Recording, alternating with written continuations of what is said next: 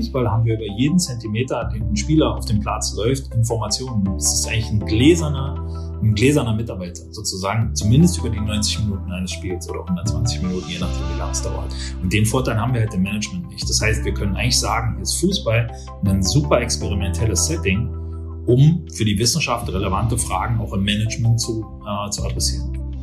Building Bridges. Der Podcast für alle, die spannende Inhalte aus der Welt des Fußballs erleben wollen.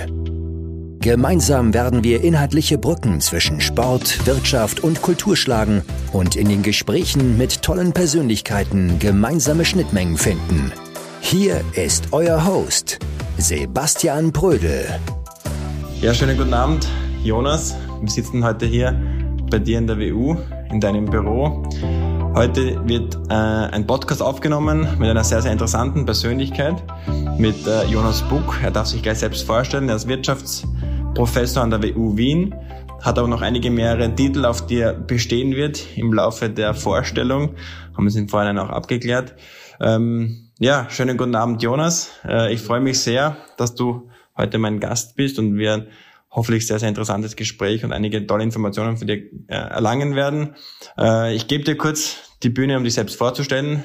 Ich kenne dich schon. Viele werden dich bald auch kennenlernen. Das werden wir im Laufe des Gesprächs auch herausfinden. Aber die Bühne, the stage is yours. Super. Erstmal danke für die Einladung, Sebastian. Ich habe mich total gefreut. Ähm, genau, ich bin Jonas Puck. Ich bin Professor an der BU Wien. Ich bin seit 2009 äh, hier Universitätsprofessor mit einem Fokus auf International Business. Also ich beschäftige mich mit dem Wachstum von Unternehmen über Grenzen hinweg.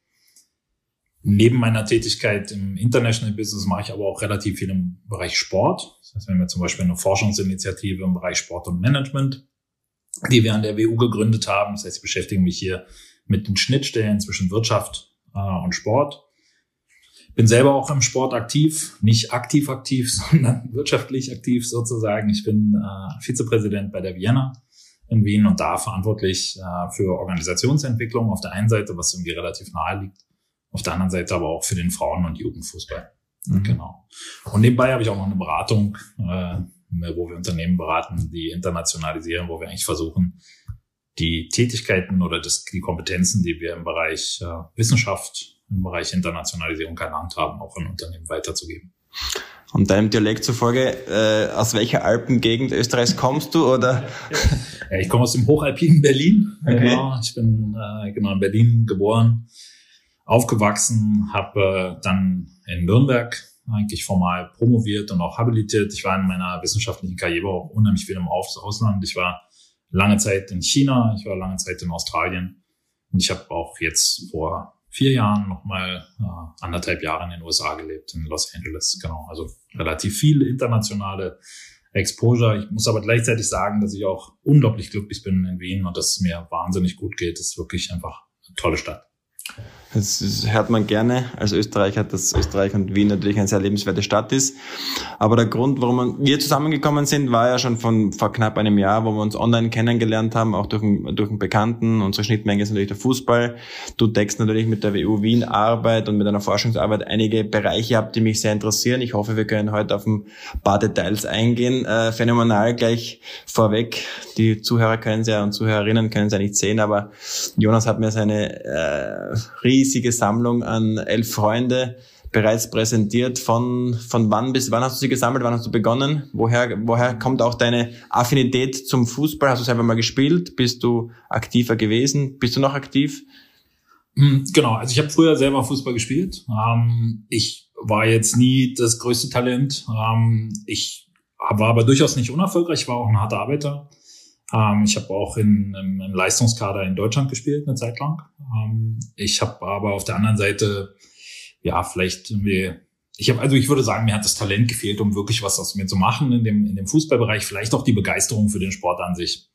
Ähm, ich habe aber nie den Kontakt zum Fußball verloren. Ich habe äh, eigentlich mein Leben lang mich mit Fußball beschäftigt, sei es als Freizeitfußballer.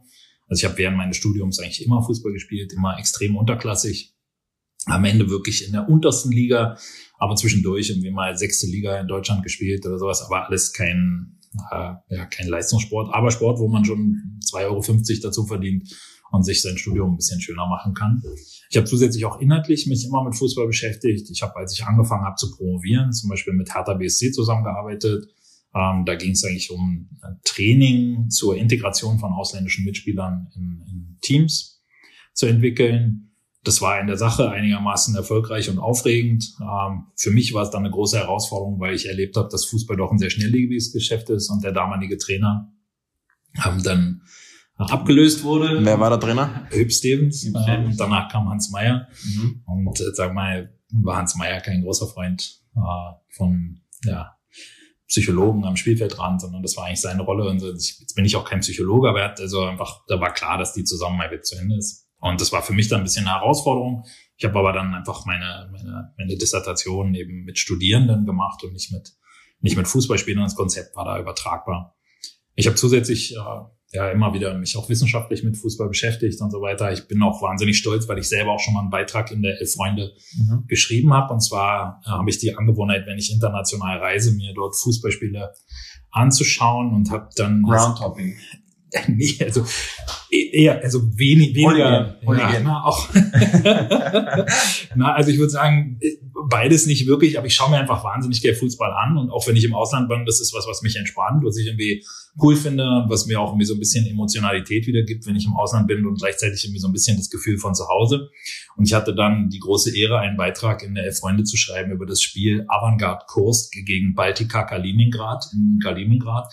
Großartiges Spiel und konnte da, also in der zweiten russischen Liga, konnte da sozusagen meine journalistischen Sporen in der Freunde verdienen. Zeige ich dir gerne den Beitrag nachher. Sehr gerne. Das ist immer noch was, was, äh, was mich natürlich als großen wissenschaftlichen Beitrag nachhaltig auch nach vorne gebracht hat in meiner universitären Karriere. Das glaube ich gerne. Genau, ja. richtig. Ja, und so, also ich meine. Und es war wahrscheinlich auch der meistgelesenste Artikel online, wahrscheinlich äh, zweite russische Liga. Ich bin ganz sicher. Ich bin ganz sicher. Ich glaube, sie haben ihn online gar nicht veröffentlicht, okay. weil sie schon wussten, wie groß der Strom auf dem okay. Server sein wird, dass dann alles zusammenbruch. Ja. Und deshalb haben sie sich wahrscheinlich gedacht, äh, dass den Teil sparen sie sich mhm. genau. Ne? Aber ich meine, ich habe. Aber als passionierter Sammler äh, von elf Freunden ist natürlich äh, äh, gewissermaßen ein Ziel, das du erreicht hast und auch ein schönes Ziel, dass man. Ich, also ich muss sagen, für mich war das irgendwie schon was, was ich nicht ja. nur, also was, was ich nicht nur so aus Spaß gemacht habe. So, ich habe einfach auch gesagt, okay, das will ich jetzt mal machen. Ich wollte da was drüber schreiben. Es war irgendwie, hat mir Freude bereitet, irgendwie das auch, das auch niederzuschreiben, Fotos zu machen davon und das hinzuschreiben. Also Schreiben ist mir jetzt sowieso nicht fremd. Irgendwie ist auch ein großer Teil meiner wissenschaftlichen Arbeit. Aber gleichzeitig so in der Zeitung, die ich selber am liebsten lese, einfach mal was, was von sich selbst zu lesen, das fand ich schon. Also das, das kam quasi so zustande, du warst quasi im Stadion, hast das aus eigener Intuition raus geschrieben und hast dann die elf Freunde geschickt an dieses Fußballmagazin. Mhm. Und sie haben es dann veröffentlicht. Genau, die haben es dann veröffentlicht und ich habe, glaube ich, sogar Geld damit verdient. Also ich weiß nicht mehr genau, ich glaube, es waren 54 Euro oder sowas. Es war aber es war einfach wirklich toll, also weil ich irgendwie gedacht habe, okay, jetzt, also wahrscheinlich schicken da 500 Leute was hin, vielleicht ist es ganz anders und die haben sich sehr gefreut, dass da überhaupt was kam. Aber für mich war es irgendwie schon ein cooles Erlebnis einfach an dem Bereich. Es war so wahrscheinlich der erste sichtbare Punkt von Jonas Puck im, Puck im Fußballgeschäft. Okay. Und hast du da extra dafür so ein, äh, sagen wir, so ein, so ein Szenario oder so, eine, so ein Match ausgesucht, um wirklich quasi, äh, dass man schon Zungenbrecher äh, äh, haben musste, um äh, auf dich aufmerksam äh, zu werden? Oder hätte es deiner Meinung nach andere spezielle Reisen oder Fußballspiele gegeben, die durchaus seinen Beitrag verdient gehabt hätten in dieser Zeitschrift? Also ich glaube, dass es auch andere gegeben hätte. Ähm, vom wirklich, äh, ich war zum Beispiel für die Vereinten Nationen viel in, in Afrika und habe da viele dann doch eher Bolzplatz-Spiele äh, gesehen, die aber durchaus auch mit Trikots und so weiter gespielt wurden, die, die, die mit Sicherheit dort auch einen Platz gefunden hätten. Mhm es war einfach so, dass irgendwie die, das, das so war, dass ich in Kaliningrad, da, da das hat das Spiel stattgefunden, äh, nach diesem Spiel noch ein bisschen Zeit hatte und dann, glaube ich, am nächsten Tag geflogen bin und eigentlich mir dann gedacht habe, okay, wie nutze ich jetzt die Zeit und man kann jetzt nicht jeden Abend Wodka trinken. habe ich mir gedacht, jetzt schreibe ich mal einen Bericht über das Spiel und schick's ab. Genau, richtig, so war es, genau. Okay, ja, coole Story. Ja. Das heißt, du als Fußballfanat ähm, beschäftigt sich nicht nur mit den höchsten Ligen, also Premier League, Deutsche Bundesliga, ähm, spanische Primera Division, sondern du gehst wirklich auch sehr gerne in die Tiefe, privat, äh, aber auch in deiner Forschungsarbeit nehme ich an, dass du nicht nur quasi ähm, oberflächlich oder an, an quasi an, an der Spitze des Eisbergs forschst, sondern du gehst auch gerne ganz, ganz tief rein und siehst gerne das the big picture. Genau, und ich glaube auch, also was mich eigentlich besonders interessiert, sind immer die Herausforderungen. Und ich meine, jetzt, ich beschäftige mich ja mit irgendwie wirtschaftlichem Erfolg, mit Internationalisierung von Vereinen, also eher so betriebswirtschaftlichen Komponenten. Und es ist jetzt irgendwie zu sagen, okay, warum ist eigentlich ein Verein wie Manchester United, warum sind die international sichtbar, ist eigentlich eine Frage, die man relativ einfach beantworten kann, wenn der Verein ständig international spielt, jedes Jahr in einem internationalen Wettbewerb spielt, hat er ständig International Exposure, hat viele internationale Spieler, hat internationale Trainer und mittlerweile ja sogar internationale Eigentümer. Das heißt, da zu sehen, okay, der Verein, den, den kennt man irgendwie fast überall auf der Welt, das ist irgendwie auch keine wirkliche Überraschung. Mhm. Eine wirkliche Überraschung ist, wenn ein Verein wie Horn mhm. plötzlich in Japan sichtbar ist, was jetzt in dem spezifischen Kontext nicht wirklich eine Überraschung ist, aber gleichzeitig halt zu zeigen, kleinere Vereine, auch wenn das jetzt wirklich ein schlechtes Beispiel ist, wahrscheinlich im wirtschaftlichen Kontext und auch für die Kultur des Vereins eine große Herausforderung war, ist es schon so, dass man jetzt eigentlich, dass mich eigentlich interessiert, wie kann man das als Verein, der eben nicht diese Voraussetzungen hat, der nicht irgendwie ständig international spielt, sondern eigentlich, ja, eigentlich gar nichts hat, was er in die Waagschale werfen kann, auf den ersten Blick. Wie kann man das trotzdem schaffen, als Verein sich so aufzustellen, dass man einen Schritt nach vorne schafft. Mhm. Also ganz kurz zur Erklärung natürlich. Horn wurde von äh, japanischen Eigentümern übernommen. Äh, ich glaube auch ein Profisportler war investiert. Honda, wenn ich mich richtig erinnern kann. Und die haben diesen Verein versucht, äh, das ist dann dein privates Interesse, dass du da reingibst, oder ist es dann auch wirtschaftliche Arbeit, Forschungsarbeit, dass du draufkommen möchtest, was passiert hier? Also ist es schon auch wissenschaftliches Interesse. Jetzt muss man aber gleichzeitig sagen, dass das irgendwie bei mir auch nicht so wirklich trennbar ist. Ähm, ich habe das ganz große Glück, dass ich eigentlich das mache, was ich wahnsinnig toll finde, was mir wahnsinnig viel Spaß macht, auch ich, dass ich das auch, dass es auch mein Beruf ist. Ja. Mhm. Ähm, ich, wenn ich privat irgendwo reinkippe, dann tue ich das, weil mich Dinge faszinieren, weil sie mich interessieren, weil sie anders sind, als man denkt, weil ja vielleicht unvorhergesehene Zusammenhänge bestehen, die man so nicht einfach entdeckt. Und das ist ja eigentlich auch genau die Aufgabe eines Forschers. Das ist ja eigentlich genau das zu tun, sich anzuschauen, warum führt jetzt A zu B mhm. und nicht, wie man eigentlich immer denkt, zu C. Ja? Mhm.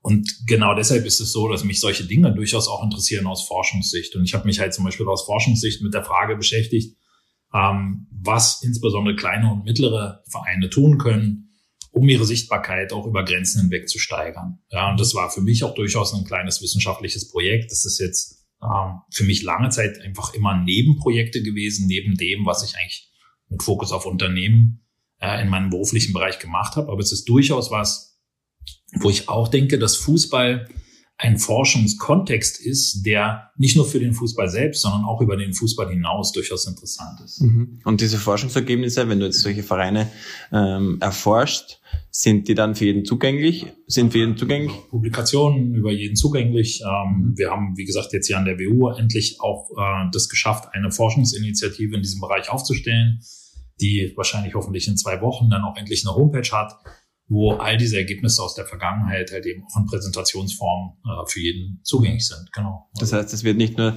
äh, dir helfen als Vizepräsident von der Vienna quasi deine Informationen äh, der Vienna zuzutragen, der First Vienna Football Club, wo du auch Vizepräsident bist.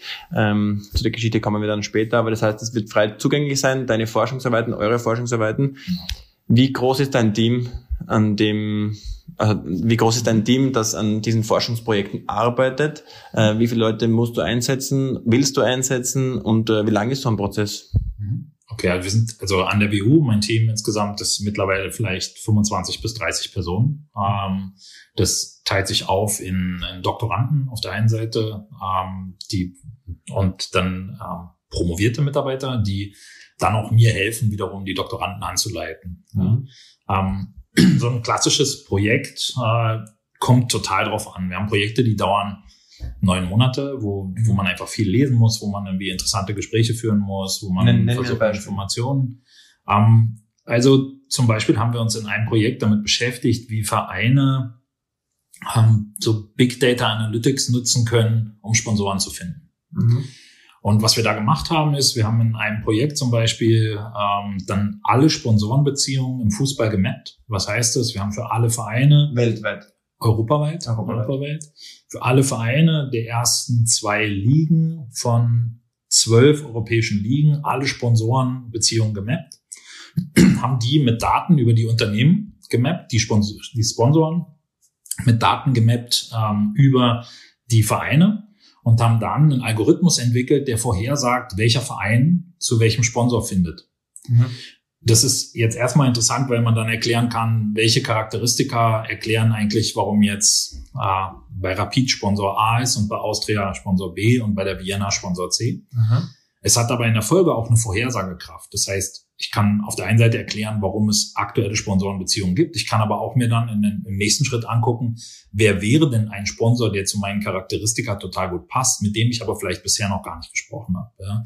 Mhm. Und das ist so, wäre so ein Forschungsprojekt, und man sich überlegen muss, man braucht halt vor allen Dingen wahnsinnig viel Datenarbeit. Man muss unheimlich viel Aufbau investieren in den Aufbau einer solchen Datenbank. Wie lange dauert dieser Aufbau der Datenbank? Ich denke, das hat in dem Fall wirklich irgendwie neun Monate gedauert, neun einfach das äh, zu machen. Ähm, wahrscheinlich ungefähr kann man sagen, dass da ja, wahrscheinlich ungefähr über den Zeitraum eine Person Vollzeit nicht viel anderes gemacht hat als genau das. Das heißt, ihr wart dann quasi am Ende dieses Forschungsprojekts ein Mix zwischen Gerda Rogers und Tinder für, für, Sport, für Sportsponsoring. Ganz genau, genau richtig, genau richtig. Das, das ist genau das. Und ich meine, das sind natürlich lernende Systeme, die werden immer besser, umso mehr Daten man da reinspielt und man würde, müsste das eigentlich jede Saison nochmal machen. Genau, das ist halt eine tolle Möglichkeit, die wir jetzt haben durch den Aufbau dieses Zentrums, mhm. dass wir mehr Ressourcen haben, um halt genau sowas zu tun. Denn schlicht, das ist eigentlich wie in den meisten Fällen, umso mehr Informationen hat, umso besser werden Entscheidungen. Und genau das ist was, was wir halt auch brauchen. Wir brauchen mehr Daten, um äh, ja, um einfach, um, um dann am Ende uns genau anzugucken, wie hängt eigentlich A mit B wirklich gut zusammen. Und wenn diese Forschungsarbeit vollbracht ist, kommen dann Vereine auf euch zu, auf die WU Wien und sagen, äh, A, bedanken sie sich oder B, informieren sie sich, äh, wie sie da mitarbeiten können?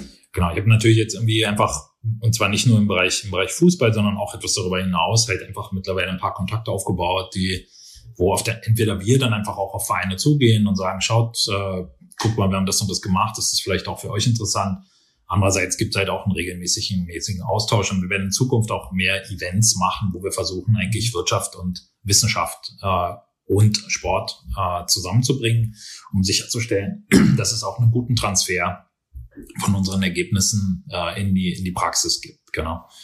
Ähm, und kamen auch Vereine auf euch zu, die sich aufgeregt haben oder die, die sich gewundert haben, welche Personen und welche, welches, welches Marktumfeld oder welche Sponsoren sie ansprechen. Also gab es da auch Vereine, die sich gewundert haben, ähm, was, ihre Charakter, was ihr Charakter ist?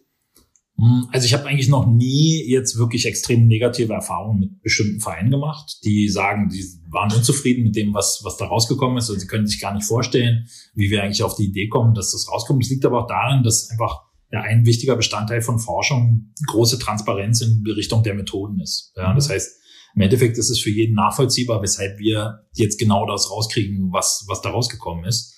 Und da kann man dann sagen, ja, äh, es ist anders, als ich mir das gedacht habe, aber es ist halt so. Ja, es ist also, da hilft es auch nicht, wenn man sich dann am Ende drüber beschwert. Das sind halt in der Regel Fakten, mhm. die wir dann offenlegen. Und diese Schnittmenge zwischen Sport und Wirtschaft, ist die, ist die in Europa irgendwo äh, vergleichbar gut aufgestellt? Also gibt es eine Universität in Europa, die vergleichbar ähnlich gut arbeitet in diesem Genre äh, als ihr oder seid ihr da Vorreiter in Europa? Hm, natürlich, es gibt halt, ja, also zum Beispiel auch im, in Kooperation mit der FIFA und der UEFA einige Universitäten in der Schweiz, die wirklich auch gute Arbeit machen, die dort Forschungszentren haben. Es gibt in Deutschland auch was an der WHU in Weilen da, die auch so ein Sportzentrum haben. Das sind sozusagen die Kooperationen, die eigentlich von den Universitäten gestartet wurden. Es gibt auf der anderen Seite aber auch eher Kooperationen, die von den Vereinen gestartet wurden. Also wenn man sich zum Beispiel anschaut, hat ja Barcelona jetzt etwas, was sie die Barcelona Universität nennen, ähm, die eigentlich, wo, wo, der, wo die Bewegung genau andersrum ist. Hier bei uns kommt die Universität auf den Verein zu. Dort ist es eigentlich so, dass der Verein sich seine Universität baut die Bezeichnung ist jetzt vielleicht ein bisschen irreführend. Das ist ja keine, nicht wirklich eine Universität, es ist eigentlich eine Lehranstalt, ne, so. Aber es ist im Endeffekt auch eine interessante Entwicklung. Also es gibt es natürlich nicht nur bei uns und, aber es gibt eigentlich mehr oder weniger europaweit ein Netzwerk von Forschern, die sich halt auch mit dieser, in dieser Schnittmenge, Schnittmenge bewegen. Genau. Mhm. Okay, und bei euch auf der WU, also diese Forschungsprojekte, äh, an denen ihr arbeitet, sind aus eurem Interesse oder gibt es auch Vereine, die auf euch zukommen, Verbände ähm, oder, oder auch Wirtschaftsunternehmen, die sagen, bitte forscht mal in diese Richtung und ihr forscht? Genau. Das passiert, gibt's, auch. Also, gibt's auch. Also das, wir haben eben unterschiedliche Forschungstypen. Wir haben Forschungstypen, die eigentlich eher grundlagenforschungsorientiert sind. Mhm. Da geht es eigentlich darum, dass wir ein paar auch Unternehmenspartner haben, die einfach sagen, sie finden es grundsätzlich gut, wenn die Forschung in diesem Bereich ähm, ja einfach vorangetrieben wird. Und deshalb sind sie bereit, irgendwie so ein bisschen aus so einem altruistischen Gedanken, dass wir eigentlich tun können, was wir wollen, und sie sind bereit dafür zu bezahlen. Ja? Mhm. Und auf der anderen Seite wird die Forschung halt auch dadurch bezahlt, dass manchmal Unternehmen, Unternehmen oder auch Vereine kommen und sagen, das wird mich interessieren. Ja, das finde ich spannend. Ähm, könnt ihr dafür was leisten? Das heißt, wir machen da dann eigentlich Auftragsforschung für die, Unter, äh, für die Unternehmen oder für die Vereine. Mhm. Das gibt's durchaus auch, ja. Genau, und die zahlen dann die WU Wien quasi und die beauftragen äh, die, die WU Wien und das, und das Team wird dann äh, je nach je nach Auftrag oder je nach Größe des Projekts zusammengestellt. Genau. Manchmal aber das ganze Team dahinter, manchmal vielleicht auch nicht alle. Genau, binden, manchmal binden wir externe mit ein, manchmal binden wir andere Institutionen mit ein. Manchmal ist es zum Beispiel so, dass wir dann bestimmte Daten brauchen. Dann versuchen wir zum Beispiel Kooperationen mit den Datenanbietern einzugehen ähm, um nicht so wahnsinnig viel dafür zu bezahlen. Ne? Also das sind viele verschiedene, viele verschiedene Möglichkeiten, um sowas zu machen. Und wenn jetzt ein spezieller Verein auf euch zukommt und euch bittet, was zu erforschen, ähm, muss es dann auch muss das dann auch veröffentlicht werden oder dürfte das dann quasi explizit für diesen Verein oder für diesen Auftraggeber ähm, gesondert die Informationen übertragen? Genau, so, sobald es Auftragsforschung ist, Mhm. Und ist es auch so, dass wir sagen können, wir widmen die Ergebnisse, wir halten die unter Verschluss und geben die nur einem Verein spezifisch zur Verfügung. Genau. Mhm. Okay. Das gibt's auch. Ja. Genau. Wir haben mal telefoniert und da kann ich mich erinnern, ein sehr, sehr spannendes Forschungsprojekt, an dem ihr gearbeitet habt. Ich weiß nicht, ob wir darüber reden dürfen, musst du mir gleich sagen. Äh, da hast du mir erzählt, dass ihr an der Thematik forscht, wie kann ich das Spiel verändern? Du hast mir erzählt, dass äh, ihr daran forscht, dass je mehr unterschiedliche Kulturen ich am Ende eines Spiels einwechsle, desto größer ist die Chance, das Spiel noch zu gewinnen. Und je mehr disziplinierte, sagen wir es mal, Mitteleuropäer oder gut ausgebildete Akademiespieler am Platz stehen, desto berechenbarer ist das Ergebnis. Genau. Seid ihr mit dieser Forschung zu Ende? Habt ihr das, kannst du mir die bestmögliche Taktik sagen schon, oder? Na, ich kann dich leider noch nicht sagen, aber das ist ein gutes, also das ist eigentlich in meinen Augen ein sehr, sehr gutes Beispiel, wo wir den Fußball als Kontext benutzen können, um Implikationen und Forschungsergebnisse zu entwickeln, die auch außerhalb von dem Fußball wichtig sind. Ja? Mhm. Denn eigentlich ist die Tatsache, dass, also sagen wir mal, grundsätzlich Lass uns das Projekt erklären. Genau. Ich erzähle, ich erzähle einmal das Projekt und ich kann einmal kurz darüber sprechen. Es ist eigentlich relativ, relativ einfach. Es gibt zwei verschiedene Perspektiven auf die Wirkung von Diversität. Mhm. Ja, also wenn verschiedene, sehr unterschiedliche Menschen zusammenarbeiten, dann passieren zwei Dinge. Auf der einen Seite ist dann im Raum mehr Informationen. So kann man es einfach sagen. Umso unterschiedlicher Menschen sind, umso unterschiedliche Informationen bringen sie mit, umso mehr Informationen ist im Raum, umso größer wird der Lösungsspielraum bei Problemen. Mhm. Weil mehr. Unabhängig von der Sportart, unabhängig von dem, von der Aufgabe, bei allem. Schau, weißt du, wenn, wenn ich mit einem Kollegen hier zusammensitze, der WU-Professor ist, dann unterhalte ich mich mit dem über andere Sachen, als wenn ich mit dir rede. Mhm. Wir blicken auf das gleiche Problem mit unterschiedlichen Augen.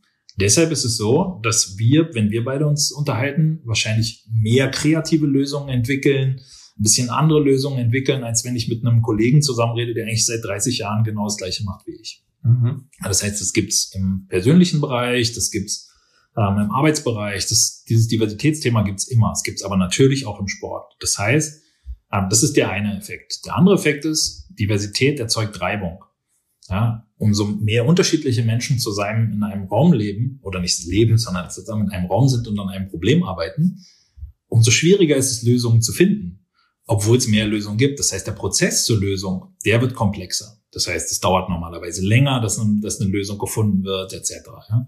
Und im Fußball ist es halt so, dass wir argumentieren, und das ist unsere, unsere Argumentation, dass eigentlich man genau diese beiden Effekte in zwei unterschiedlichen Spielsituationen perfekt nachbilden kann.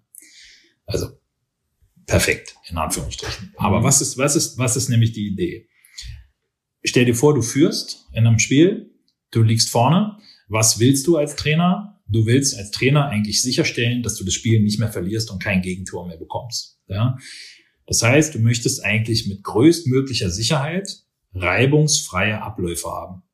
Das heißt, wenn du führst, kannst du dir eigentlich überlegen, es könnte sinnvoll sein zu sagen, ich reduziere die Diversität bei mir in der Mannschaft. Ich versuche mehr ähnliche Spieler auf den Platz zu bringen, die besser miteinander kommunizieren können, zum Beispiel die gleiche Sprache sprechen, schon lange zusammenspielen etc Und in der Folge reduziere ich die Wahrscheinlichkeit, dass ich durch irgendeinen dummen Fehler und Missverständnis ein Gegentor bekomme. Mhm. Auf der anderen Seite, wenn ich zurückliege, dann will ich genau das Gegenteil. Dann merke ich eigentlich, dass die Prozesse, so wie sie, wo sie momentan laufen, nicht wirklich funktionieren, dass es mich nicht weiterbringt, dass ich vielleicht auch strukturell einen vollkommen neuen Zugang zum Spiel finden muss. Das heißt, ich wechsle jemanden ein, der die Diversität in der Mannschaft erhöht. Das heißt, einfach vielleicht einen frischen Geist reinbringt und so weiter. Das heißt, ist es auch, ist es auch, also kulturabhängig? Genau, man könnte es, man, wir, wir gucken uns das an auf ganz verschiedenen Diversitätsebenen. Das heißt, wir mhm. schauen uns an unterschiedliche Kulturen, die zusammenspielen, unterschiedliche Altersgruppen, unterschiedliche Erfahrung, unterschiedliche Zeit, zum Beispiel innerhalb des eigenen Vereins. Und das sind halt sozusagen dann einfach verschiedene Dimensionen, an denen wir die Diversität in der Mannschaft messen und uns angucken können, in welcher Situation wirkt Diversität wie. Jetzt muss man gleichzeitig sagen, ja, warum macht ihr das nicht beim Management? Ist ganz einfach. Beim Management können wir die, weder den Erfolg so einfach messen, denn der Erfolg ist ja hier kein Gegentor oder ein Tor. Mhm. Ne? Noch können wir genau tracken, ob jetzt Herr A zwölf Meter nach links läuft und Herr B zwölf Meter nach rechts und wie viel die sich unterhalten.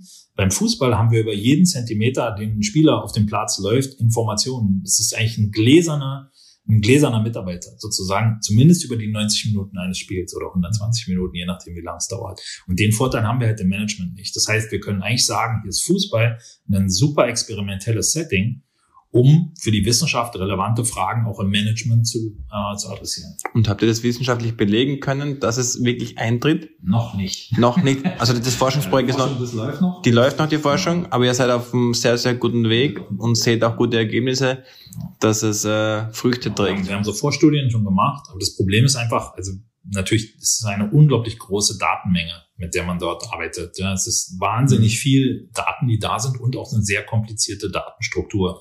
Denn man kann ja nicht einfach, man muss ja für viele andere Faktoren kontrollieren, zum Beispiel die Qualität der Mannschaft, mhm. ähm, die, die, den Wert der Mannschaft und so weiter, die, die Tabellenposition. Und es gibt wahnsinnig viele natürlich Variablen, die am Ende natürlich auch sehr wichtig dafür sind, ob man ein Tor schießt oder nicht, mhm. die man auch berücksichtigen muss. Denn dieser Diversitätseffekt, der soll ja wirken on top das heißt, wir wissen viele, wir wissen viel, was, was, was macht, was Fußballmannschaften erfolgreich macht und wir müssen diese, diese Elemente eben oben drauf setzen. Ja, das ist ein, ein spannendes Projekt. Aber ich kann vielleicht noch von einem erzählen, was ich gerade wirklich interessant finde und was irgendwie so ein bisschen noch ein neuer Weg ist. Ähm, ich habe ja auch erzählt, ich bin bei der Vienna für den Frauenfußball verantwortlich, aber ich bin das auch grundsätzlich äh, jemand, der hm, sich auch bemüht, irgendwie in diesem Bereich auch ähm, ja, zu fördern und, und auch den, den private Kind spielt ne, deine Tochter. Richtig, meine Tochter spielt auch Fußball, ganz hervorragend Fußball und äh, genau da, so bin ich eigentlich in diesen Bereich reingekommen. Ich hoffe, sie spielt für die österreichische Nationalmannschaft eines Tages.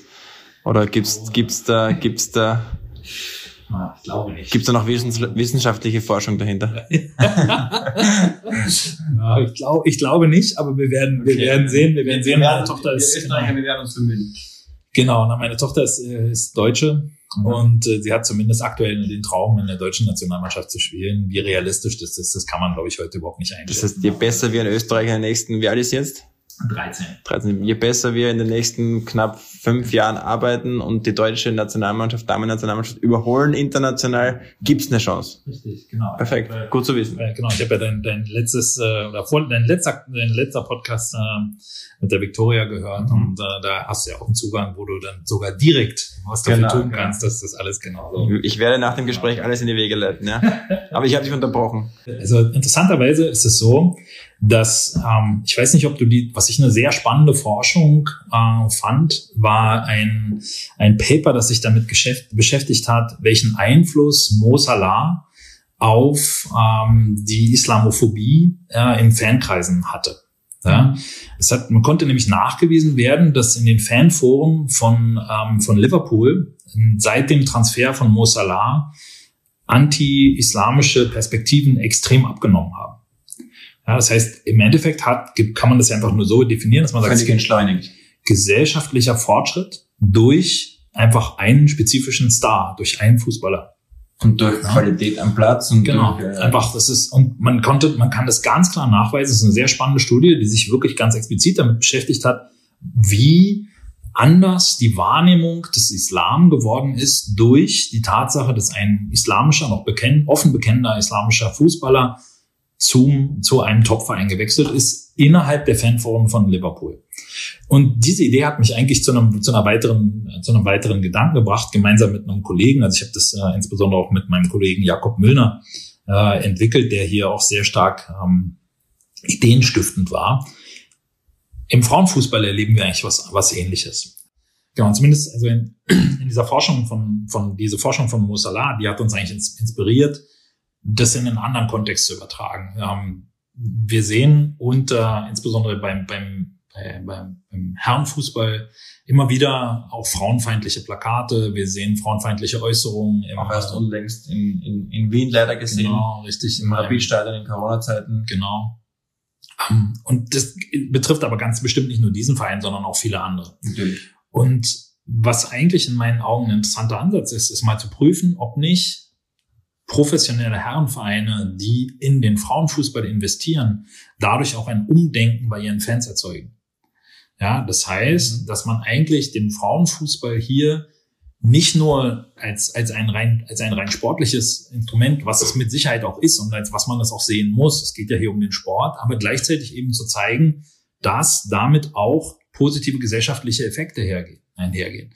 Und sich eben zum Beispiel solche Plakate nicht mehr zeigen, in Fanforen nicht mehr diskriminierend diskutiert wird. Und das finde ich zum Beispiel ein Thema, was ich wahnsinnig spannend finde und was man halt mit guten Daten auch ganz hervorragend analysieren kann, wo man sagen kann, okay, gibt wenn's es... passiert, wenn es passiert.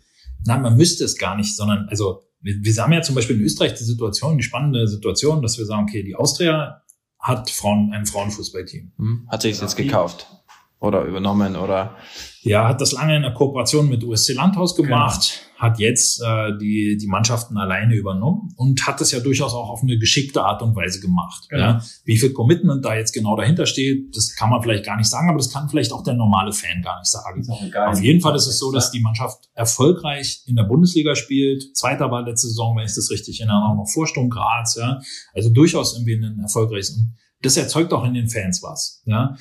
Auf der anderen Seite haben wir Salzburg, äh, wir haben Rapid, die eben überhaupt nicht sowas haben. Wir haben jetzt in Alltag eine Bewegung, wir haben in äh, Linz eine Bewegung, wo sowas passiert, wir haben bei Sturm Graz etwas sowas, wir haben das auch bei uns bei der Vienna, wo wir wirklich auch mit Ernsthaftigkeit dieses Thema bestimmen. Und was man halt sich angucken kann, ist, ob sich die Fans von Vereinen, die ein ernsthaftes Frauenfußballteam haben, unterscheiden von denen, die keins haben. Mhm. Das heißt, man braucht gar nicht so einen schlimmen Incident, ne? denn und ich denke, das ist ja auch so ein bisschen dem Gespräch mit der Victoria bei dir rausgekommen. Es gibt ja immer wieder eine fortlaufende Diskriminierung, die ist gar nicht, also die kann man gar nicht aus dem Raum holen. Ne? Und im Endeffekt wird man immer wieder Evidenz dafür finden, dass sowas eben passiert. Und was wir uns angucken könnten, ist, verändert sich die Stimmung unter den Fans durch die Einführung eines solchen Teams. Das heißt, mhm. verändert Aber sich die Einstellung. Reicht deiner Meinung nach die Einführung eines solches Teams? Also natürlich haben wir jetzt mit Beispiele mit Red Bull Salzburg und mit Rapid Wien mit sehr einflussreichen Vereinen in Österreich. Riesenfankultur, der eine Verein in Wien, Riesenfankultur, der andere Verein in Salzburg, Riesenerfolge äh, österreichweit und auch europaweit.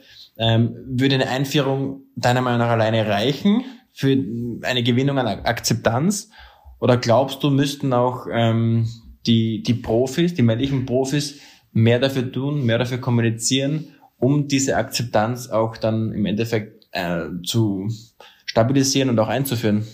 Ich, also meine Wahrnehmung wäre, dass das sogar noch viel mehr ist, was da eigentlich passieren muss. Also es geht natürlich auch um die Medien. Es muss eine Medienlandschaft auch geschaffen werden, die bereit ist, über Frauenfußball intensiv zu berichten. Ich habe mich zum Beispiel jetzt total gefreut, glaube ich, der Ballesterer hat in der letzten Ausgabe zwei Berichte über den Frauenfußball gebracht. Das fand ich total klasse. Also auf der anderen Seite, aber natürlich sind Idole wichtig. Ja, und ich meine, ähm, beim Herrenfußball das ist einfach und das, das ist auch, auch zum Beispiel auch bei der Vienna so. Ne? Vienna hat eine Geschichte von 125 Jahren, mittlerweile 127 Jahren Herrenfußball und 15 Jahren Damenfußball. Mhm. Ja, das heißt, jeder verbindet diesen Verein eigentlich erstmal mit Herrenfußball. Und natürlich ist es eine langwierige Transition, ähm, um das hinzukriegen, dass plötzlich die Vereine sagen, also was mein, da, da, da hinzukommen, wo eigentlich mein Traum ist. Mein Traum wäre eigentlich, wenn, wenn äh, mich, mich irgendwie, wenn, wenn ich jemanden frage am, am Montag und sag, wie hat denn die Vienna gespielt, dass die Antwort ist, meinst du die Damen oder die Herren? Ja, das wäre ja eigentlich eine wirklich gendergerechte, gendergerechte Behandlung. Aber da sind, da sind wir noch nicht. Und wie gesagt, also da gibt es eine Medienaufgabe, da können Profis auch aus dem Herrenbereich mit Sicherheit einen ganz extremen Beitrag zu leisten, einfach weil sie Role Models sind, weil sie auch von den Fans besonders angenommen und akzeptiert werden.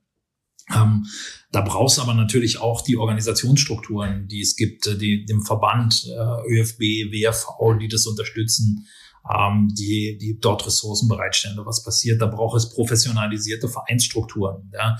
Da braucht es auch Akzeptanz in den Vereinen über den reinen sagen wir mal, über die reine Gründung eines Teams hinaus. Ja, da müssen Ressourcen bereitgestellt werden. Mehr Möglichkeiten, mehr Trainerinnen, mehr Trainer, Trainingsplätze. Ne? Auch in früheren Jahren, wir haben ja auch vor uns im Gespräch diskutiert, dass im Frauenfußball natürlich auch sehr viele erst in, sagen wir mal, in dem gehobenen Kindesalter oder Jugendalter zu beginnen, äh, beginnen Fußball zu spielen, sorry.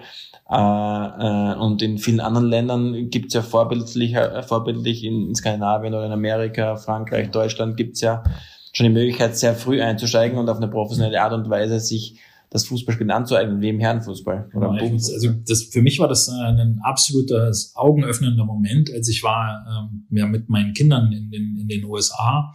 Äh, 2016 sind wir dort hingezogen und im Sommer 2016 sind dann meine Kinder in die Schule gekommen. Ich glaube, bei einer Klasse meiner Tochter war kein einziges Mädchen, was noch nie Fußball gespielt hat. Mhm. In einer Organisation. Ja, du kennst die Strukturen vielleicht ein bisschen. Ja, genau. Und da gab es acht Jahre. Ne? Und da gibt's halt also in, in Amerika sind es dann nicht immer klassische Vereine, sondern da gibt es dann auch häufig so Organisationen, die irgendwie das anders machen.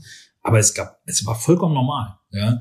Und wir sind dann nach anderthalb Jahren zurückgekommen nach Wien und da war es für meine Tochter eigentlich schwierig, Schon. einen Verein zu finden. Äh, es war dann, die Vienna war natürlich dann super als erste Option, aber gleichzeitig in mein, ist es so, dass meine Tochter in einer Sportklasse in die Schule geht, wo nur Mädchen drin sind. Alle sind Sportler und meine Tochter ist die einzige, die Fußball spielt. Und keine von den anderen hat jemals Fußball mhm. gespielt. Und hast du daran geforscht, warum sie in den USA, warum die schon so einen Vorsprung haben? Weil das ist ja wirklich das Männerteam, also das Frauenteam auf einer Ebene wird's gesehen. Ich habe eigentlich keine, ich habe jetzt wirklich nicht irgendwie ein klares Ergebnis dazu, aber ich habe eine Vermutung, die kann ich auch vielleicht mal äußern. Das ist nämlich, Fußball hat in den USA eine ganz andere Geschichte als in, in Europa. Und dadurch, dass die Geschichte nicht so weit zurückreicht, dass es nicht so ist, dass irgendwie in den USA der Nationalsport Fußball ist, sondern der ist wahrscheinlich eher Football oder Basketball ne, oder was auch immer, ist es eigentlich viel einfacher, sich in diesem, in diesem contested Field für Frauen zu, zu behaupten.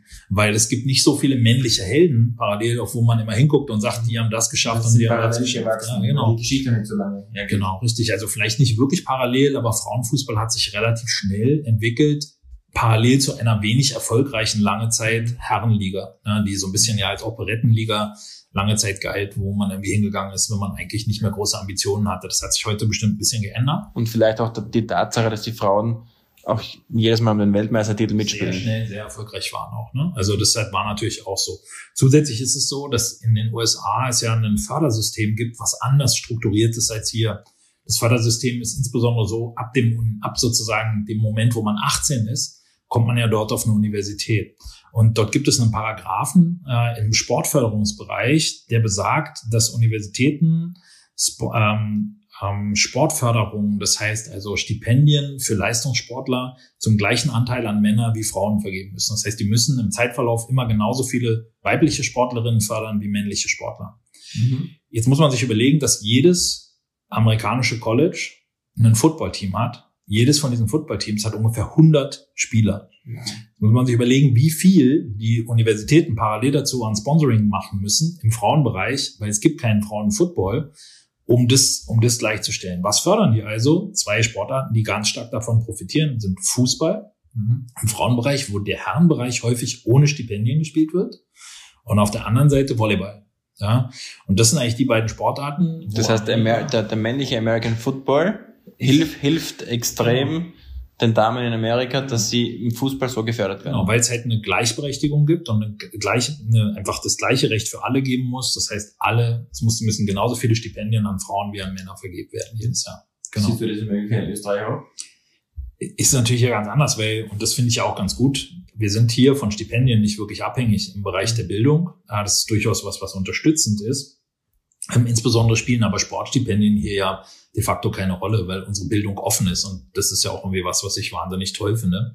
Ähm, was ich glaube, was einfach wichtig ist in, äh, eigentlich in, in, in Österreich, ist auch, um, um mehr Mädchen zu begeistern für den Sport, ist wahrscheinlich auf der einen Seite natürlich die Spitze, das heißt das Nationalteam, die Entwicklung von Role Models, die Entwicklung von Idolen und ich meine, wenn ich meine Tochter frage. Aber das ist schon, das ist, das ist schon am Entstehen. Genau, da, entwickelt, also. da entwickelt sich was, das sehe ich auch so, aber es ist gleichzeitig so, wenn ich meine Tochter frage, wer ihr Vorbild ist, dann nennt die mir immer Männer.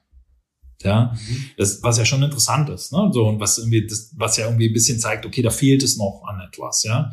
Und auf der anderen Seite ist es so, dass halt in der Breite, insbesondere relativ weit unten, insbesondere in jungen Jahren, eine Förderung da sein muss. Das heißt, es muss, es muss möglich sein, Mädchen früher für Fußball zu begeistern. Das ist eigentlich für mich ein ganz, ganz großer Hebel.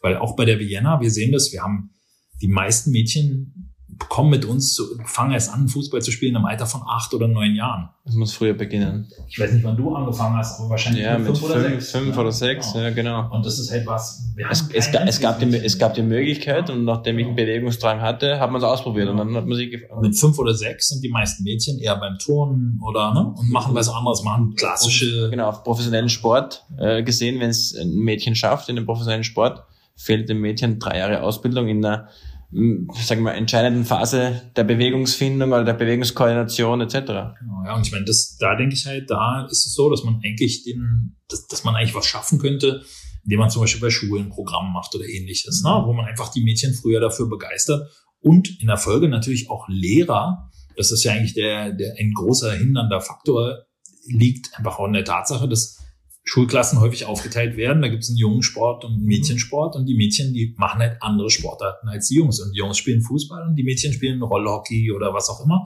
machen halt was anderes, ja. Und hier irgendwie einfach so diese Stereotype aus den Köpfen zu kriegen, das macht ja keiner mit Absicht. Niemand sagt, ich möchte nicht, dass Frauen Fußball spielen. Aber niemand denkt daran, oder wenige Leute denken nur daran in Schulen, dass es ja durchaus auch ein Sport ist, der auch für Mädchen interessant ist. Ne? Mhm. Und das hat sich aber eben, wie gesagt, Fußball hat über 120 Jahre Historie in, äh, in Österreich. Das Frauenfußball-Nationalteam wurde wann? 1990 gegründet, glaube ich, erst. Relativ spät. Es ist wirklich was total Junges. Ja, wenn man das vergleicht, kann man halt auch sagen, okay, da gibt es 100 Jahre Unterschied im, im, in der mhm. Spitze, in der, in der Identifikation mit einem Nationalteam.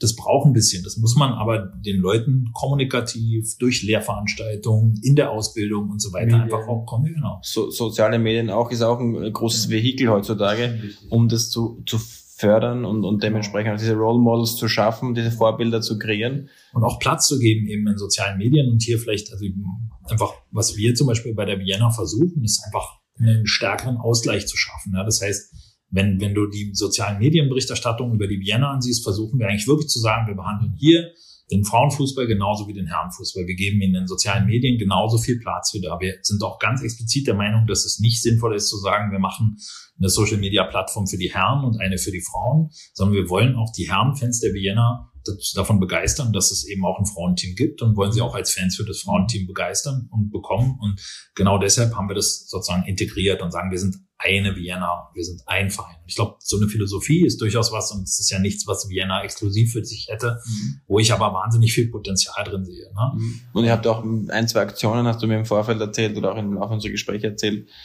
dass ihr das auch fördert, nicht nur auf den sozialen Medien oder, oder, oder in eurer Ansprache als Verein, sondern ihr habt ja auch, äh, glaube ich, ganz tolle Aktion äh, geleistet, dass ihr die Frauen unmittelbar vor und nach den Herren spielen ablassen, damit auch diese, dieses, äh, dieser visuelle Effekt, äh, dieses äh, Zusehen oder Unterstützen äh, direkt Früchte tragen kann. Genau, richtig. Also wir haben, also soweit es möglich ist, haben wir ganz häufig versucht halt, und das ist wegen der Spieltagsplanung häufig nicht möglich, leider insbesondere im Mix, im Mix damals zwischen zweiter Bundesliga, Landesliga bei den, bei den Frauen und auf der anderen Seite bei den Herren zweite Landesliga, wo wir leider durch den Konkurs hin abgestiegen sind, hat das nicht immer perfekt geklappt, aber wir haben versucht, die Frauen- und die Herrenspiele mehr oder weniger parallel oder zeitgleich stattfinden zu lassen, also nacheinander an einem Spieltag im großen Stadion der Hohen Warte und damit halt eben auch Aufmerksamkeit für den Sport zu schaffen. Ja, ähm, das weiß nicht, wenn weiß nicht, ob du das gesehen hast. Wir haben äh, im Stadion ja konnten ja glücklicherweise in dieser Saison die Meisterschaft in der zweiten Bundesliga feiern Und das fand ich auch wahnsinnig cool von den Vienna Fans. Die haben eine unglaubliche Show gemacht, haben ein Feuerwerk gemacht, haben mit Bengalos dagestanden, nach dem Spiel natürlich alle Sicherheitsbestimmungen eingehalten. Aber es war wirklich, also es war wirklich so, dass ich Gänsehaut hatte und mir gedacht das heißt, habe, du, du bist für Bengalos im, im Stadion. ich bin natürlich für absolute Einheit. Naja, aber, das, aber der, der, die Message dahinter, die ist zu verstehen. Also das ist natürlich ein äh, ein Verein, der, der, der ein Bild abgeben will und das nicht nur quasi versucht zu kommunizieren, sondern es wird auch getragen von den Zuschauern. Genau, und das ist auch so, ich weiß nicht, ob du mal auf der Hohen Warte warst, wir haben ja bei uns auf der Hohen Warte den großen Spruch im Hintergrund stehen, kein Platz für Diskriminierung. Mhm. Und das ist was, was wir zumindest versuchen als Verein auch wirklich immer im Herzen zu tragen, was für uns ein wahnsinnig wichtiger Punkt ist, einfach dem Frauenfußball auch den Raum zu geben, den er verdient. Mhm. Ja, und gleichzeitig muss man sich natürlich bewusst sein, dass es trotzdem nicht so ist, dass es hundertprozentig gleich ist. Wenn man sich die Budgets anguckt, die finanziellen Mittel, die notwendig sind, es ist einfach an, es ist wirklich einfach schon ein großer Unterschied hier auch, auch bei uns zwischen dem Damenbudget und dem Herrenbudget. Natürlich. Aber glaubst du, äh, aus deiner Erfahrung heraus, heraus als Vizepräsident bei der Vienna oder generell dein Interesse dem Damensport und Frauenfußball gegenüber, dass ähm, das ein riesen Wirtschaftszweig werden könnte, so wie der Männerfußball? Ja, ich glaube schon. Ich glaube schon. Ich, also ich mein, ich denke eigentlich in der Hinsicht tut dem Frauenfußball der Vergleich mit dem Männerfußball gar nicht unbedingt gut. Mhm. Ich glaube aber, dass der Frauenfußball das Potenzial hat, ein professionell ausgeübter Sport zu werden, wo nicht nur in der absoluten Spitze, das heißt irgendwie bei den Vereinen, die Champions League spielen, Frauen auch davon leben können, dass sie diesen Sport betreiben. Mhm. Und das glaubst du? Das glaube ich. Da bin ich der festen Überzeugung, dass das, dass das möglich ist. Ja. Das wird nicht sein, was irgendwie morgen passiert, sondern es wird noch etwas Zeit brauchen. Aber warum glaube ich das? Ich glaube, auf der einen Seite hat die gesamte Branche die Strukturen und die Potenziale, die sie hat, noch gar nicht richtig genutzt.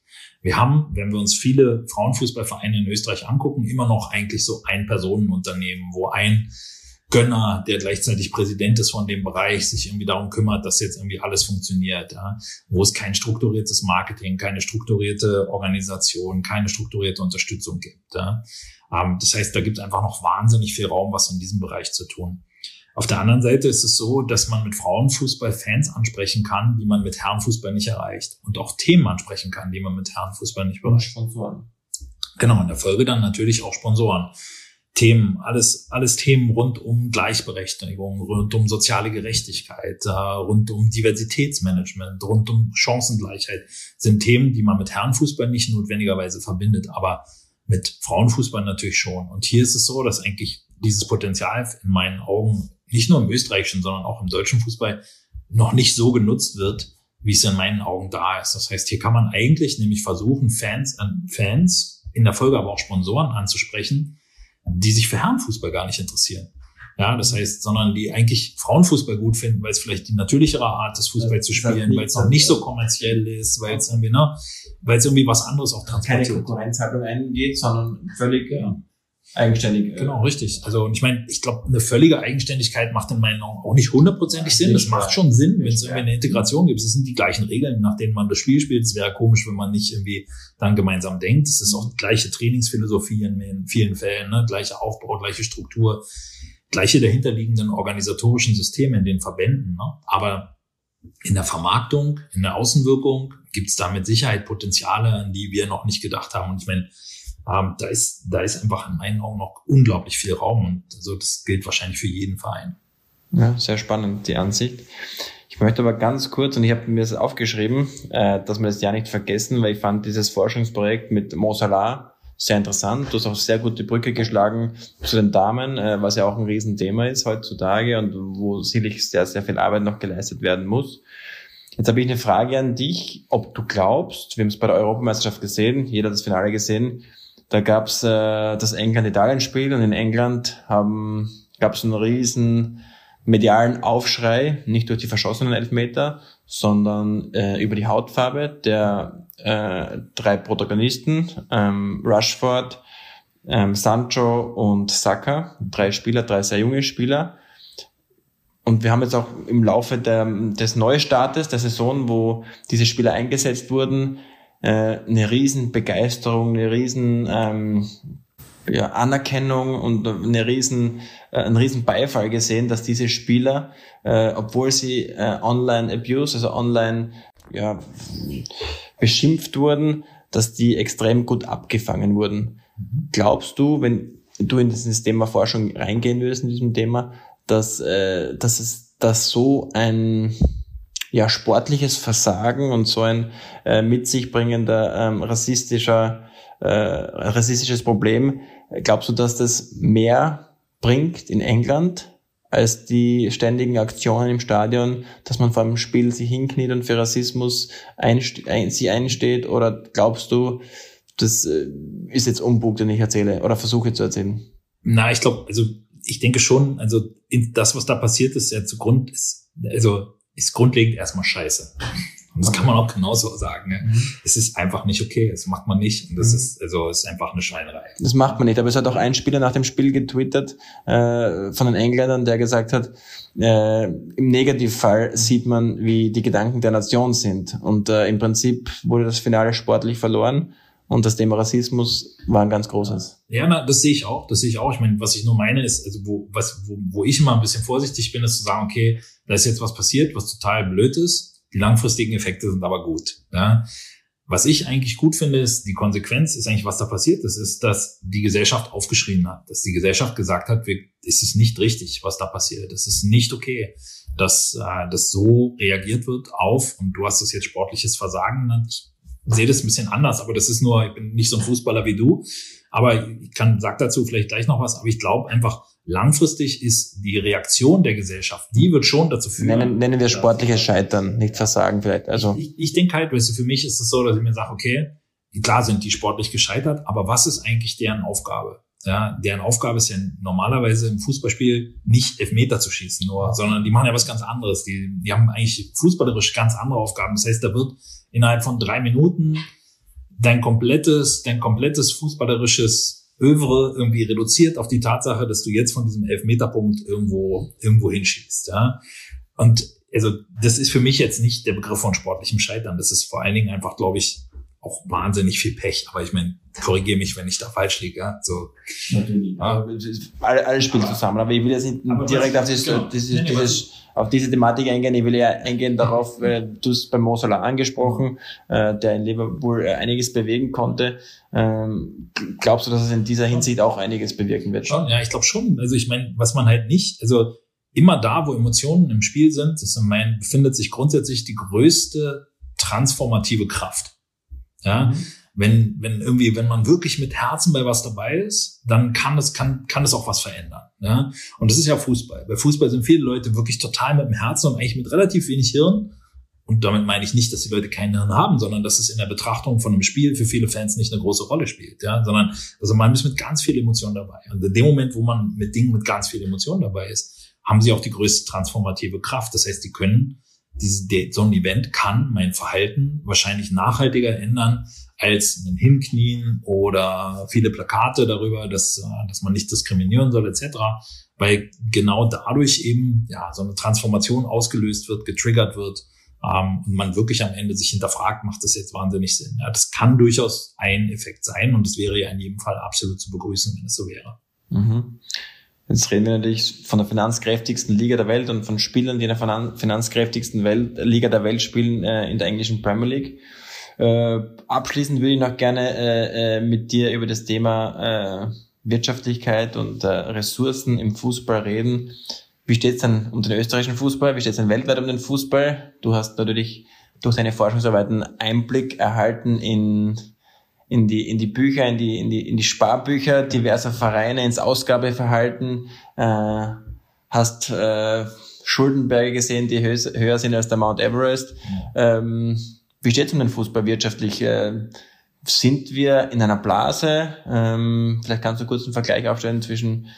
dem österreichischen Fußball und vielleicht auch dem europäischen oder weltweiten Fußball? Ja, ich glaube, also sind wir, ich glaube, man, man, man darf hier nicht alle Vereine über einen Kamm scheren, ja, sondern ich glaube, man muss sich überlegen, dass es verschiedene Geschäftsmodelle gibt von Vereinen, wie Vereine eigentlich Geld verdienen. Es gibt Vereine, die sind eigentlich 100%ig abhängig von Sponsoren und verdienen nebenbei durch Fernseheinnahmen und sonst was noch ein bisschen was. Ja, Das heißt, die haben eigentlich nur zwei Einnahmequellen, Sponsoren und TV-Geld. Und wenn sie absteigen, verlieren sie klassischerweise beides.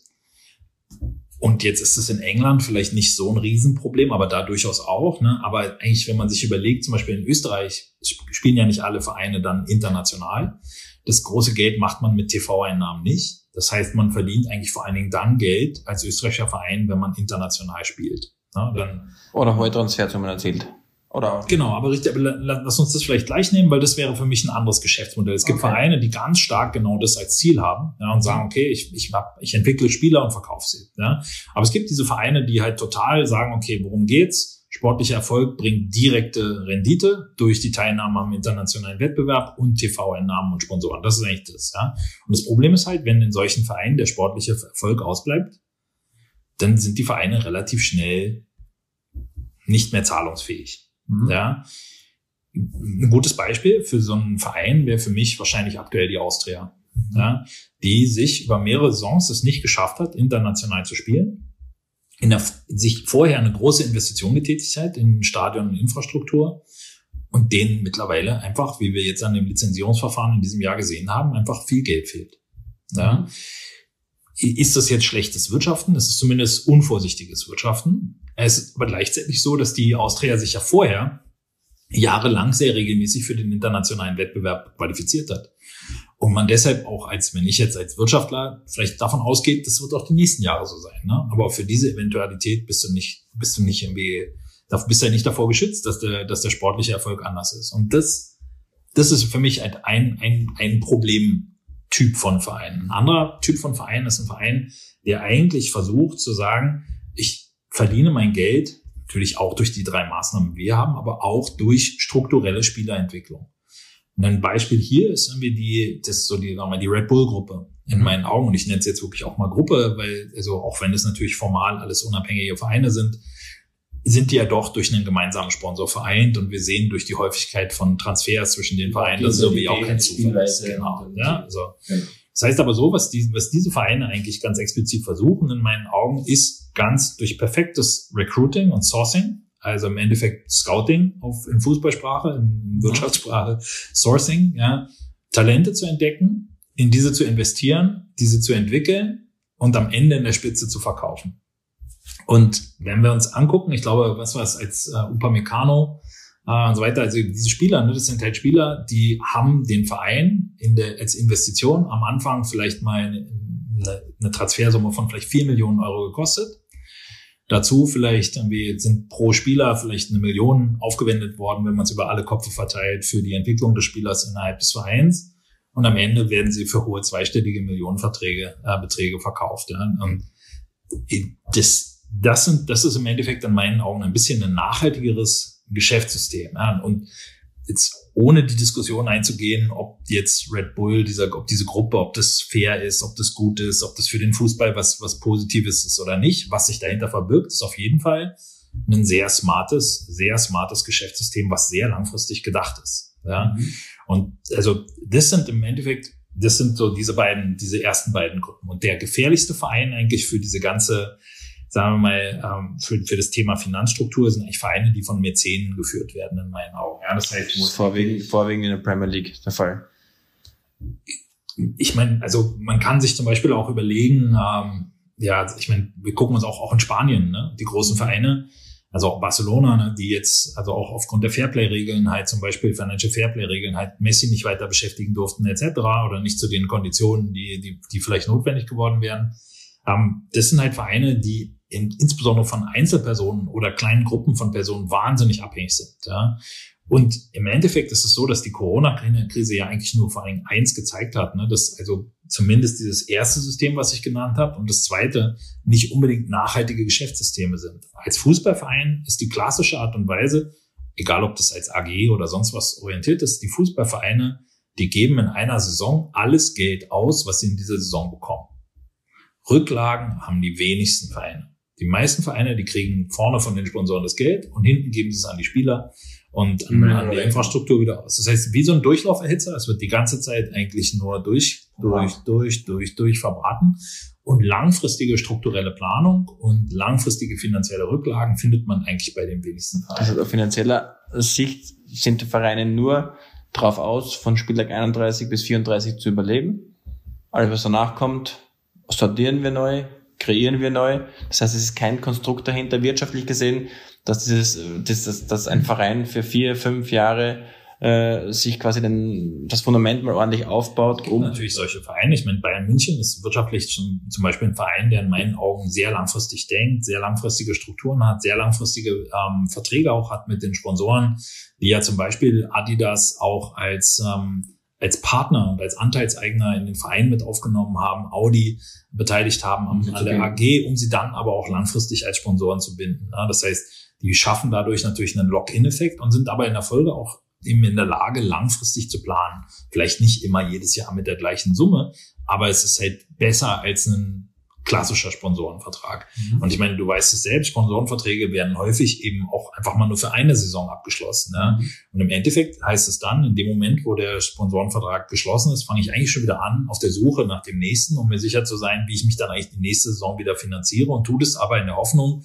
dass es auf jeden Fall wieder so funktioniert wie letztes Jahr. Und so ein Crash wie jetzt, also einfach wirtschaftlicher Crash wie jetzt während der Corona-Krise, erzeugt halt plötzlich das Problem, dass viele Vereine das nicht, ist einfach, die, die Unternehmen sagen, oh ja, also dieses Jahr kann ich aber nicht so wahnsinnig viel zahlen. Wenn das mal ein großer Anteil von Unternehmen macht, haben viele äh, Vereine einfach automatisch erhebliche wirtschaftliche Probleme. Und ich meine, die, sorry, nur einmal die, wenn man sich die Lizenzierung, also die, die Bundesliga in Österreich veröffentlicht ja die Finanzkennzahlen der betroffenen Vereine das empfehle ich jedem als spannende, als spannende Lektüre, um, um zu sehen, wie, ja, wie, wie, ja, sag ich mal, in vielen Fällen strukturell schlecht auch äh, viele Vereine aufgestellt sind. Mhm. Und ihr mit der Vienna? Welche, welches dieser Strukturen, also du bist jetzt nicht der Mäzen der Vienna oder bist, oder, oder, oder welche, welche Struktur oder welche Ideologie verfolgt ihr bei der Vienna, um den Verein, du hast mir vorher gesagt, äh, auf die Fahnen geschrieben, dass ihr 2026, wenn möglich, eine Rückkehr in die Bundesliga plant. Genau. Äh, unter welcher Struktur, unter welchem Deckmantel werdet ihr die Vienna aufstellen, dass die völlig gesund ähm, den Weg ins Oberhaus finden könnte? Genau, ich denke, also ich glaube, also was, was das erste, das erste Thema ist, glaube ich, für mich ganz wichtig, ähm, Diversifikation der Sponsoren. Das heißt, wir versuchen eigentlich uns nicht nur auf einen einzelnen Sponsor zu konzentrieren, auch wenn wir hier einen wahnsinnig starken Partner mit der Unica haben. Gleichzeitig wollen wir hier keine hundertprozentige Abhängigkeit von einem einzigen Sponsor erzeugen und versuchen sozusagen über mehrere Sponsoren hier auch langfristig Sicherheit zu schaffen. Ja, das ist der eine Teil. Der zweite Teil ist, dass wir uns natürlich schon überlegen, auch auf der einen Seite ja, die Zuschauerzahlen bei uns, die sind eh für unsere Liga sehr, sehr hoch, aber können natürlich in der Folge auch insbesondere in höheren Ligen irgendwie auch ein spannender Einnahmefaktor sein. Also bei Rapid ist es zum Beispiel so, dass die Zuschauerzahlen, also einfach das Geld, was durch die Zuschauer eingenommen wird, direkt durchaus ein erheblicher Bestandteil des Gesamtbudgets, des Gesamtbudgets des Vereins oder der AG dann ist. Und genau da wollen wir natürlich auch hin, was, weil, was uns dann natürlich auch in der Folge wieder eine gewisse Sicherheit, eine gewisse Sicherheit bringt. Und wir überlegen uns schon auch, wie wir sozusagen ein Vertragsmanagement machen mit Spielern, dass wir nicht Talente ausbilden, die uns dann einfach immer kostenlos danach verlassen, sondern wir wollen auf der einen Seite natürlich extrem viel in die Jugendarbeit investieren, sowohl im Damen- als auch im Herrenbereich. Auf der anderen Seite aber auch natürlich sehen, dass wir am Ende auch davon profitieren. Man tut es ja durch dieses ähm, Benefizsystem der UEFA sowieso, wo man als Ausbildungsverein profitiert davon, wenn Spieler, die man ausgebildet hat, am Ende äh, über Ablösesummen den Verein wechseln. Aber gleichzeitig wollen wir das durchaus auch langfristig ein bisschen strukturierter angehen und sehen, dass wir hier ja auch eine Strategie entwickeln, welche Spieler wir wann zu welchem Zeitpunkt wie auch unter Umständen längerfristig an uns binden, um dann auch einen Incentive zu schaffen, äh, für die Spieler bei uns was zu machen und für uns als Verein nochmal stärker in sie zu investieren. Mhm. Und seid in der Regionalliga aktuell? Ähm, seid Tabellenführer? Na, wir haben jetzt drei Spiele. Wir haben äh, das erste Spiel unentschieden gespielt äh, die letzten zwei Spiele gewonnen. Das letzte davon durchaus sehr glücklich, aber durch auch einen großen Kraftakt der Mannschaft, wo ich äh, wahnsinnig stolz bin auf die Mannschaft. Ähm, wir freuen uns, wenn wir oben in der Tabelle stehen. Wir haben das eh auch in vielen äh, Statements gesagt, dass wir uns auch freuen würden, aufzusteigen. Wenn wir das aber die Saison nicht machen, dann ist es auch okay. Genau. Also wir sind finanziell so strukturiert und so aufgestellt, dass wir Ambitionen haben können, aber nicht müssen. So müssen uns sagen, genau. Wir sind nicht davon abhängig, das ist so viel zum Thema Finanzmanagement, dass wir aufsteigen. Wir können auch noch ein Jahr in der Regionalliga spielen. Dann hoffen wir alle, dass 2026 spätestens die hohe Warte in Wien im 19. Bezirk mit knapp 100.000 wieder zum Zuschauerrekord verhelfen können. Genau, genau, genau, äh, Jonas, Jonas, Jonas lacht mit einem breiten Grinsen. Ich glaube, das ist auch äh, den Wunsch, den ich nur äußern kann, ähm, dass Traditionsvereine in Österreich natürlich wieder den Weg in die erste Liga finden. Wünsche dir natürlich alles Gute dabei bei dem Projekt. Wir bleiben so und so in Kontakt. Ich glaube, du hast uns sehr, sehr viele interessante Einblicke in diverse Forschungsprojekte gegeben, ähm, in dein, dein privates Interesse, in den Frauenfußball, Mädchenfußball, aber auch genauso an, an, an der Vienna teilhaben lassen, äh, was eure Projekte, eure Ziele sind, wie ihr das angehen wollt. Äh, ja, kann mich nur bedanken bei dir für diese offene Art und Weise, sympathische Art und Weise, ähm, dass du äh, hier Rede und Antwort gestanden hast und wünsche dir nur das Beste, natürlich sowohl in deinen Forschungsprojekten als auch bei der Vienna. Super, danke Sebastian. Ich, ich war sehr, sehr gern dabei. Kann ich nicht anders sagen. Danke vielmals. Dieser Podcast wurde produziert von WePoddit.